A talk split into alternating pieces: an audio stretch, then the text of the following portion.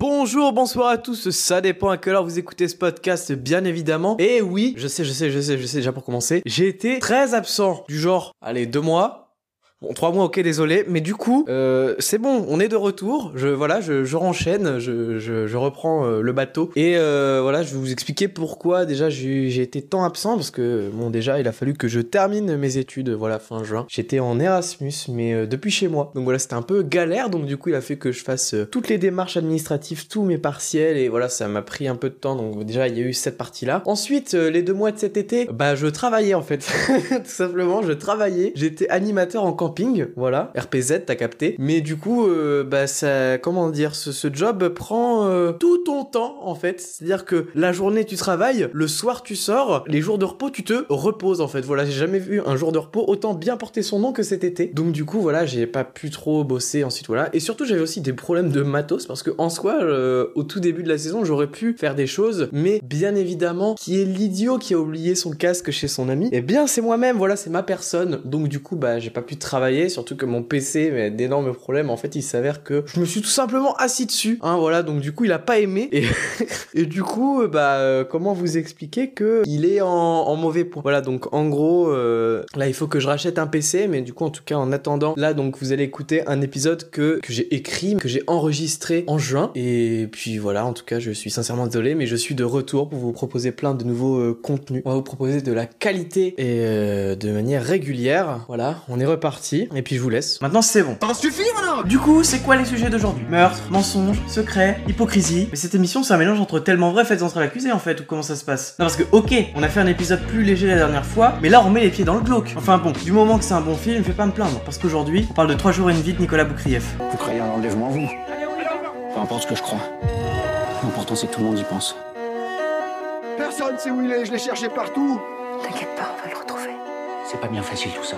Glace, ça colle pas. Qu'est-ce que vous avez fait entre 9h15 et 10h 3 jours et une vie est un film noir. Je pense que j'ai jamais aussi bien employé cette appellation. Qui est sorti en 2019 dans les salles obscures françaises. Personnellement, j'ai pas eu la chance de le découvrir au cinéma. J'ai vu pour la première fois très récemment au début de l'année. C'était un soir où j'étais avec mes parents et on savait pas quoi regarder. Et le film passait sur Ciné Moi qui ai des goûts plutôt éloignés de ceux de mes parents en termes de cinéma, c'était compliqué de trouver un film qui puisse nous plaire. Et au final, quand ma mère lut le résumé, ça nous a plutôt emballé. Donc je passe une soirée en famille et pendant deux heures, je suis passé par à peu près toutes les émotions du monde possibles et imaginables. L'un des seuls films que j'ai vu avec mes parents où on est tous les trois sortis avec un avis sincèrement convergent. Et convergent pour dire que 3 jours une vie est un très bon polar. Qu'est-ce que ça raconte du coup? Nous sommes à la période de Noël en 1999 dans les Ardennes belges. Je suis belge.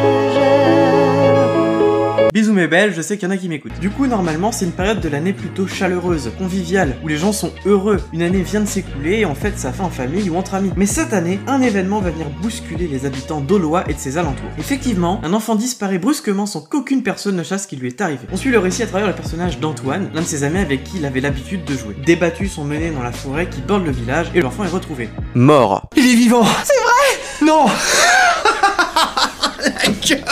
De nombreux suspects vont émerger jusqu'au père de l'enfant, mais qui l'a véritablement tué? C'est un film qui m'a profondément marqué parce que ça aborde des thématiques qui à la fois me sont chères et à la fois me font mal, telles que l'amour, la perte de l'être aimé, le deuil, etc. C'est des émotions très fortes qui sont admirablement retranscrites à l'écran de par l'interprétation des différents comédiens et également par les dialogues qui sont justement écrits. Est-ce que tu peux tchatcher comme moi je tchatche? Je roucoule, je broie la langue de Molière, putain de merde Après, il faut savoir que le film est l'adaptation du roman éponyme de l'auteur Pierre Lemaitre, auteur qui a déjà été multi-récompensé pour bon nombre de ses romans. Personnellement, c'est la deuxième adaptation cinématographique d'un de ses livres que je voyais, et le premier que j'avais vu, c'était son Au revoir là-haut par Albert Dupontel. Alors comment vous dire que... Je me suis régalé. Je sais pas si c'est le style d'écriture de l'auteur qui est bien retranscrit à l'écran, ou si c'est les adaptations des réalisateurs qui sont vraiment formidables, ou les deux, mais j'ai plus qu'adoré Au revoir là-haut. Je pense que c'est l'un de mes tout films français préférés de la dernière décennie. Mais les deux films m'ont marqué à des niveaux différents. Au revoir là-haut, j'ai vraiment été emporté par la générosité du récit, l'humanité des personnages, et le ton mi-humoristique, mi-drame abordé. Alors que 3 jours et vie, on est sur un film noir, je me répète un peu. Oh là, t'es noir, t'es noir. Arrête, arrête, arrête. qui est vraiment glaçant, à la limite du respirable durant certaines scènes. Deux scènes principalement m'ont choqué par leur dureté. C'est vraiment pénible à regarder. Surtout que la première, autant tu vois venir le coup, tu comprends ce qui est en train de se passer. La deuxième, ça vient te prendre au trip de manière très brutale. Ce que j'ai énormément aimé aussi, c'est la performance des acteurs, notamment des acteurs d'Antoine. Que ce soit le jeune ou l'adulte, il y a beaucoup de sincérité qui se dégage de leur interprétation. J'ai énormément aimé le regard perçant du jeune acteur qui ajoute énormément de profondeur au sentiment du personnage. En termes de technique, le film n'est pas tant marquant. On a des décors naturels, très beaux, à vrai dire, le film n'a pas d'ambition technique. Il est plus là pour raconter une histoire, je pense. Chose qu'on dit souvent d'ailleurs et avec laquelle je ne suis pas d'accord, c'est que très souvent les adaptations littéraires se concentrent essentiellement sur le scénario, délaissant très souvent la technique. Certains films le font, certes, mais beaucoup attachent également une importance conséquente à la technique. Pour y citer encore une fois Corvoir là-haut qui brille pour sa photo et ses décors. Donc adaptation n'est pas égale à film sans technique. Ça, il faut le savoir. Voilà. Mais ici, le film se concentre plus sur le scénario et les relations humaines, sur comment évolue le caractère des personnages, comment ils perçoivent ce décès de manière individuelle et dans leur relation avec les autres. Ce que j'ai trouvé très intéressant, c'est qu'on sait très rapidement qui a tué l'enfant et que tout au long du film, on suit comment il essaye de cacher la vérité aux autres. Il va donc cacher, mentir, manipuler la police, les habitants du village et ses proches pendant des années avec un sang-froid assez déconcertant pour le spectateur. Limite à se dire que le personnage est dérangé lui-même. T'es malade, toi? Après, je ne sais pas si je suis le seul, j'espère pas quand même, parce que sinon